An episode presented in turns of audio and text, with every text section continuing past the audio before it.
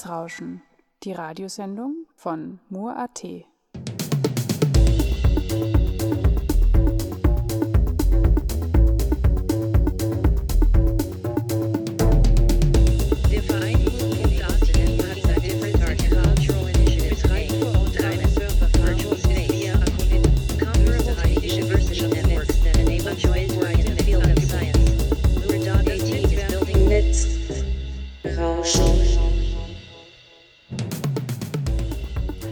Hallo und herzlich willkommen zu Netzrauschen, der Sendung von Mur.at mit Themen rund um digitale Gesellschaft, Medienkunst und Netzpolitik. Mit einem fixen Sendeplatz auf Radio Helsinki alle zwei Wochen dienstags von 10 bis 10.30 Uhr. Die genauen Sendetermine und weitere Informationen findet ihr wie gewohnt auf helsinki.at. Unsere bisherigen Sendungen gibt es als Podcast zum Nachhören im CBA-Archiv unter netzrauschen.mur.at. Mein Name ist Andreas Zingerle und ich darf euch durch diese Sendung führen. Ich möchte euch kurz das Jahresprogramm 2021 von Mur.at vorstellen und wenn alles klappt, sprechen wir gleich mit Fabian Kyfos aus Stuttgart, mit dem ich gemeinsam an der virtuellen Reiseplattform Travel for You arbeite.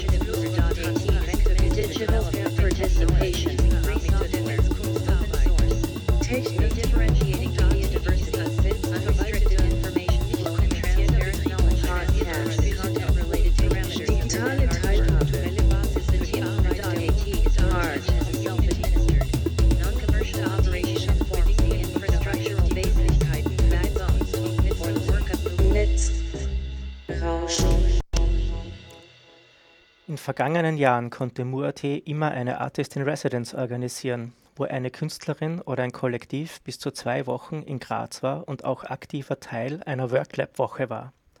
Zu dieser Worklab-Woche wurden Leute aus Graz, Österreich bzw. international eingeladen, sich mit Aspekten des Jahresthemas auseinanderzusetzen. Dies geschah durch theoretische Impulsvorträge, Arbeiten in Kleingruppen und Hands-on-Workshops. Outputs sind unter anderem diverse Projektpräsentationen, Interventionen, Ausstellungen, Konzerte und Publikationen. Auch aus lokalen und internationalen Kooperationen mit anderen Kunstinitiativen, Galerien, Hacklabs und akademischen Institutionen, Teil eines wachsenden Netzwerks, wo immer spannende Projekte und neue Konstellationen der Zusammenarbeit sich finden. Leider befinden sich die meisten Länder weltweit in unterschiedlichen Phasen von Pandemiewellen und Lockdowns, einhergehend mit massiven Einschränkungen unseres Alltags. Somit wurde aus der physischen Residency ein virtuelles Fellowship, wo wir fünf Projekte aus einem Open Call einluden, mit uns an dem Jahresthema von verschiedenen Blickwinkeln aus zu arbeiten. Heutzutage ist die Überzeugung weit verbreitet, dass soziale Medien, die maschinelles Lernen und kommerzielle Überwachung als Art Greifzähne einsetzen, um uns in Filterblasen und Echokammern zu sperren, mit Fake News füttern und unser Bild von der Realität verzerren. Dies schafft Risiken für unseren sozialen Fortschritt. Es wird viel Energie aufgebracht, um die Silicons nicht nur finanziell in die Verantwortung zu nehmen, denn es ist an der Zeit, dass sie für die selbstverschuldeten gesellschaftlichen Probleme auch aktive Lösungsstrategien erarbeiten und implementieren. Alle bisher angedachten Lösungen setzen jedoch voraus, dass diese großen Technologieunternehmen zum digitalen Establishment dazugehören und ihre Dominanz über das Internet auch in Zukunft eine unverrückbare Tatsache bleibt. Die Integration von Technologien verändert, sich nicht, verändert nicht nur unseren Alltag, sondern auch Strukturen und Grundideen unserer Gesellschaft. Auf der anderen Seite bleiben sich soziale Ungleichheiten und Ausschlüsse bereits im Entwicklungsprozess in Technologien ein, weil nicht reflektiert wird, wer gestaltet diese Werkzeuge, zu welchem Zweck und welches Menschenbild realisiert sich dadurch. Die Dominanz eines bestimmten kulturellen Modells in der Technikbranche wird inzwischen weltweit kritisiert und führt zu einer umfassenden Debatte über die Diversifizierung der Technik- und Digitalsphäre. Wir wollen diese Diskussion aufgreifen und aus unserer eigenen Perspektive bei Mur.at weiterentwickeln. Unser Umgang mit Technologien geschieht nicht nur über technische Innovationen und deren konkreten Gebrauch, sondern verändert auch unsere Sprache und damit unser Denken. Begriffe wie künstliche Intelligenz oder Marketing-Slogans wie das Produktökosystem von Firmen wie Apple sind deswegen so problematisch, weil sie suggerieren, dass Technologien bzw. technische Produkte menschliche oder naturähnliche Eigenschaften zukommen. Damit werden wir unbewusst dazu gebracht, Maschinen und Algorithmen als etwas Naturgegebenes oder dem Menschen Ähnliches zu akzeptieren. Wie kann ökologisches Denken und Handeln heute aussehen, wenn wir digitale und vernetzte Technologien als Teil eines Gefüges betrachten, das sich zwischen Mensch, Umwelt, Ressourcen und Maschinen entfaltet und dabei den physischen und auch den Datenraum integriert. Wo bestehen gegenseitige Abhängigkeiten und Spielräume und wie wollen wir diese gestalten? Mehr denn je ist es heutzutage eine essentielle Notwendigkeit, genauestens zu hinterfragen, wie wir zukünftig Technologien verwenden wollen, wie wir autonome Strukturen stärken können und alternative digitale Werkzeuge entwickeln und bereitstellen können. Einige Leitfragen dabei sind, welche Tools und Strategien können wir dem Überwachungskapitalismus entgegensetzen, um weiterhin autonom agieren zu können? Wie können soziale Ungleichheiten und Ausschlüsse in der Entwicklung von Technologien aufgebrochen werden und Diversifizierung der Technik- und Digitalsphäre verstärkt werden? Wie nachhaltig ist unser digitaler Lebensstil, unsere digitalen Infrastrukturen und können wir wirklich grüner leben und Ressourcen sparen als Teil des vernetzten Internet of Everything? Dies ist nur ein kurzer Abriss der Themenbereiche, die wir im heurigen Jahresthema erarbeiten wollen.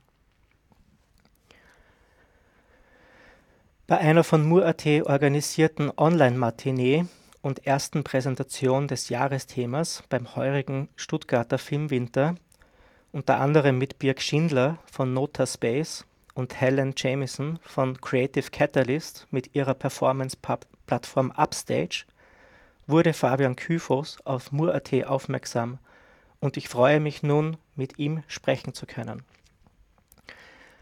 Hallo Fabian, willkommen in der Sendung. Vielleicht kannst du dich unseren Hörern kurz vorstellen. Hallo Andreas. Ja, danke für die Einladung. Ähm, wie du schon gesagt hast, ich komme aus Stuttgart, ähm, lebe und arbeite hier, äh, habe in Nürtingen, was nicht sehr weit von Stuttgart ist, studiert und ähm, bin Teil des Kunstvereins Wagenhalle, den vielleicht der ein oder andere schon mal gehört hat, was ein sehr großer Zusammenschluss hier in der Stadt ist. Ähm, genau. Und ähm, habe eben auch mit dem Filmwinter zu tun. Ähm, und da haben wir uns ja über dieses Matinee eben zusammengefunden. Du arbeitest und kreierst ja technische Assistenten, die uns eigentlich das Leben leichter machen sollen und veränderst und adaptierst die zu autonomen Installationen und experimentellen Versuchsanordnungen. Kannst du uns da mehr darüber erzählen und vielleicht ein paar Beispiele deiner bisherigen Arbeiten geben? Ja, äh, wie du sagst, ist die Industrialisierung und die Automatisierung natürlich ein, ähm, ein, ein, sehr großer Faktor, schon seit, seit Jahrzehnten eigentlich. Ne? Und für mich ist das ein ähm, ganz interessantes Feld, wenn man versucht, das als Material zu nutzen oder zu sehen ne? und zu sagen, ähm, was passiert denn zum Beispiel mit einem äh, Objekt oder mit einer Maschine in dem Fall, wenn man ihm seinen ursprünglich angedachten Nutzen entzieht und versucht dieser Maschine eine gewisse Eigenständigkeit, eine gewisse Autonomie zu äh, geben, zu über, über, überreichen sozusagen. Und ähm, das geht einher bei mir mit, der, mit dem Gedanken ähm, herauszufinden, ob es sinnvoll ist und äh, wenn ja, warum nicht oder warum oder warum nicht, ähm, die, diese Automatisierungsfortschritte, die in der Industrie stattfinden, wir reden da immer von Industrie 4.0 etc., auf das Privatleben umzusetzen ne? und zu sagen, äh, was passiert denn, wenn ich zum Beispiel ähm, keine Zeit für ähm, das Spielen habe und dafür das Spielen automatisiere, damit es eben ein Automat für mich tun kann. Ähm, das ist zum Beispiel eine Arbeit, die ich gemacht habe, ähm, wo ich eine PlayStation 2 automatisiert habe, ähm, die ähm, dann ein Beat'em-up-Spiel gegen sich selber spielt. Und man kann diese, diese Installation an die Wand hängen und einschalten und dann spielt die und produziert Highscores und man selber ähm, ist eben nicht mehr in dem Stress, äh, da eben mithalten zu müssen, ähm, sondern kann das quasi abgeben an diesen, an diesen Automaten. Und gleichzeitig eben, wie gesagt, äh, kriegt die PlayStation in dem Moment äh, die Möglichkeit, im Rahmen ihrer Möglichkeiten, ihrer Mittel, ähm, so autonom, wie sie denn möglich ist, äh, zu agieren. Ein zweites Beispiel ist zum Beispiel ein Rollator, äh, den ich automatisiert habe, also diese klassischen äh, Walking Frame auf Englisch, ähm, dem ich zwei Motoren verpasst habe und Sensoren, die ihm so ein bisschen ähm, eine, eine Ahnung seiner Umwelt äh, mitgeben. Und dieser Rollator muss jetzt eben nicht mehr von einem Menschen geschoben werden, sondern darf eben selbstständig ähm, sich durch die Welt bewegen und ähm, diese auch erleben und erfahren. Genau. Im Rahmen unserer heu unseres heurigen Themenschwerpunktes Paradigmenwechsel arbeitest du mit uns an einer virtuellen Reiseplattform mit dem Titel Travel for You. Kannst du uns da genaueres äh, darüber erzählen? Äh, warum geht es da? Ja, Travel for You, wir reisen Ihre Reisen, äh, ist eine äh, Plattform, die entstanden ist mit dem, äh, in, in, eigentlich in dem ersten Lockdown, also, also im, im, Frühjahr letzten Jahres, äh, wo, wo, weltweit alles zugemacht wurde, alle Grenzen geschlossen wurden, die Flugzeuge, ähm, die, die Fluggesellschaften Probleme hatten, ihre Flugzeuge zu parken, weil kein Platz mehr war, weil die Flugzeuge alle plötzlich am Boden waren. Und wir uns gedacht hatten, hm, ähm, vielleicht ist da eine Lücke, die man ähm, erstmal kreativ füllen muss, damit sie nicht gleich äh, kommerziell gefüllt wird. Und ähm, haben, sind eben dabei, jetzt Travel for You zu entwickeln, eine Plattform, die es ermöglicht, Reisen reisen zu lassen, die man selber nicht unternehmen kann. Das heißt, wie der Untertitel schon sagt, wir reisen eure Reisen. Ihr könnt bei uns eine Reise buchen und wir finden Stellvertreter, Künstler oder Kunstwerke, die für euch diese Reise reisen und ihr bekommt dann quasi eine Art äh, Erinnerungspaket von dieser Reise. Wie schaut dieses Erinnerungspaket aus? Da gibt es unterschiedliche Formate. Also ähm, bisher äh, haben wir uns überlegt, dass es natürlich ähm, darum geht, äh, da auch so ein bisschen damit zu arbeiten, wie ähm, eben auch im, in dem digitalen Zeitalter mit Erinnerungen gearbeitet wird. Ne? Also dass sehr viel über ähm, das Festhalten mittels Kameras zum Beispiel passiert. Das heißt, ähm, Pakete geben, wo man ähm, zum Beispiel von uns vorproduzierte äh, Reisen und Kurztrips sich aussuchen kann, ähm, die dann mit äh, 360 Grad oder mit VR, äh, also mit, mit 3D-Kameratechnik ähm, aufgenommen und vorproduziert wurden. Und die kann man dann quasi nacherleben. Ähm, es soll aber auch die Möglichkeit geben, beziehungsweise es wird auch die Möglichkeit geben, dass dies live geschieht. Das heißt, ähm, man kann äh, quasi sich zuschalten auf einen Livestream eines Künstlers oder eines Kunstwerkes, das eben im Moment live diese Reise äh, erlebt und man selber kann da sich reinschalten und rausschalten und wieder reinschalten, je nachdem, wie man ähm, im Homeoffice zum Beispiel die Zeit hat ne, oder sich an den Strand legen muss, um äh, aus dem, aus dem Videocall-Stress herauszukommen. Und ähm, die dritte Möglichkeit wird dann sein, ähm, dass ich gerade dabei bin, einen Roboter dafür zu entwickeln. Also da auch wieder diese Automatisierung, ne, das, die, die Industrialisierung, in dem Fall des Reisens, ähm, welcher dann über einen ähm, LTE Internetlink live gesteuert werden kann von dem Reisenden von daheim aus. Das heißt, du sitzt daheim, buchst ein Paket bei uns, ähm, kriegst äh, die technisch nötigen äh, Devotionalien geschickt und ähm, kannst dann zu einem gewissen Termin diesen Roboter ähm, um die Welt schicken, sozusagen. Was denkst du, wie wird sich das private und geschäftliche Reisen äh, weiterentwickeln, äh, auch in puncto Umweltbilanz des Reisens? Wie schaut es da aus deiner Meinung nach in den nächsten Jahren und Jahrzehnten?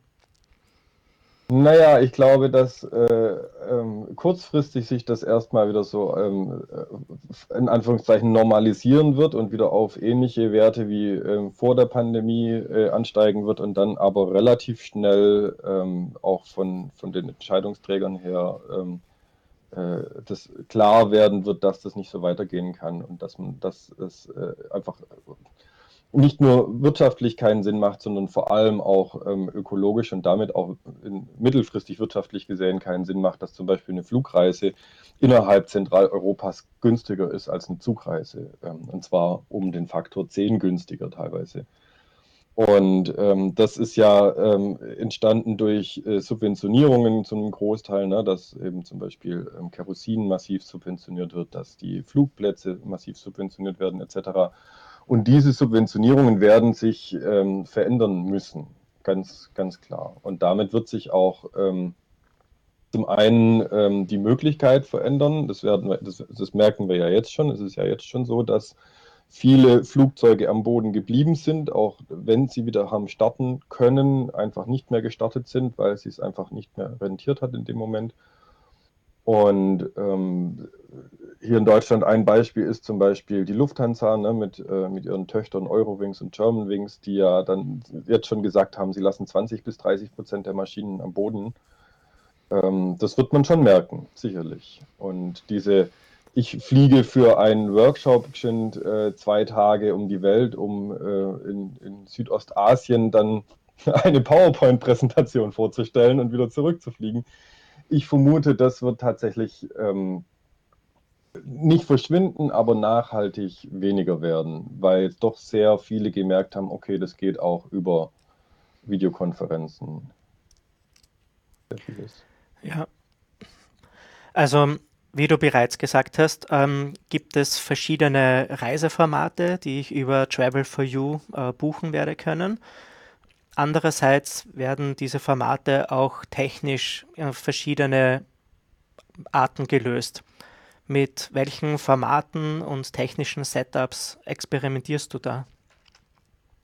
Ja, wie ich gerade schon gesagt hatte, also ähm, es geht darum, da äh, so ein bisschen auch ähm, zu, zu herauszufinden oder zu experimentieren, wie vielleicht auch in, mit, mit heute technischen Möglichkeiten ähm, äh, immersives Reisen von daheim aus stattfinden kann. Das heißt, ähm, über 360 Grad Video beziehungsweise 360 Grad Live-Video, das ist ja auch mittlerweile möglich, oder ähm, ein Format, das so sehr in den Kinderschuhen steckt, wo ich auch so das Gefühl habe, das wird fast gar nicht mehr weiterentwickelt. Das nennt sich 180 VR oder 180 Grad 3D.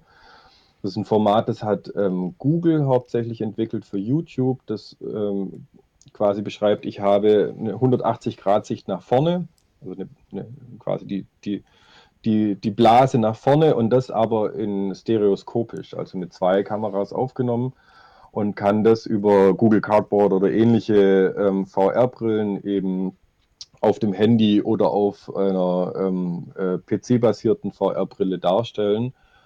Und ähm, das ist eigentlich ein ganz spannendes Format, weil ähm, wer sich so ein bisschen schon mal mit, mit VR-Video beschäftigt hat, ähm, merkt, dass man diese 360 Grad oft gar nicht braucht, sondern dass die Leute da oft eher verwirrt sind, wo sie hingucken sollen. Ne? Und dann ähm, brauchst du auf jeden Fall relativ viel Platz. Du brauchst eigentlich immer einen Stuhl, der sich drehen kann, weil ansonsten kannst du ja gar nicht nach hinten schauen, wenn du auf einem festen Stuhl sitzt. Und ähm, mit diesem 180 Grad VR ist man so ein bisschen mehr fokussiert. Man hat so ein bisschen als, als Produzent so ein bisschen mehr die Möglichkeit zu steuern, wo der, wo der Konsument denn dann hinschaut. Und gleichzeitig hat man aber trotzdem eine sehr starke Immersion durch diese ähm, stereoskopische Aufnahme. Also wenn man so eine Kamera vorne aufs Fahrrad schnallt und eine Runde fährt, dann sitzt man da echt daheim und, hält, und klammert sich irgendwo fest, weil man tatsächlich das Gefühl hat, man sitzt auf dem Vorderreifen oder vor dem Vorderreifen irgendwie.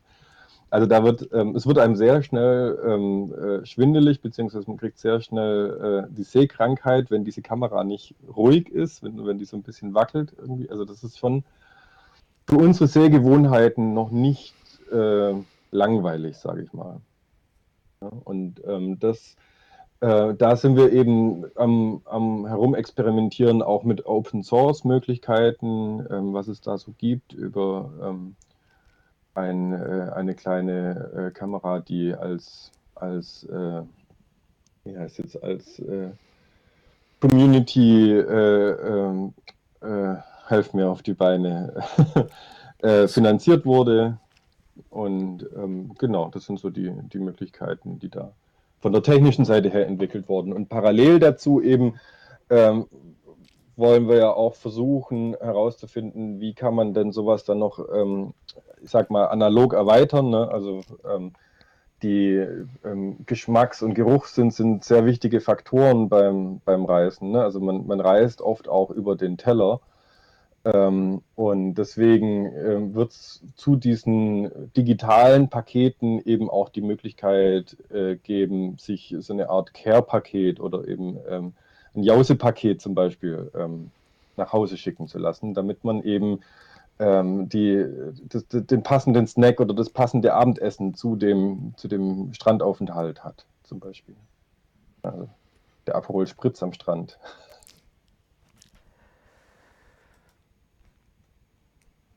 genau. Okay, wir machen eine kurze ähm, Pause und sind bald wieder zurück.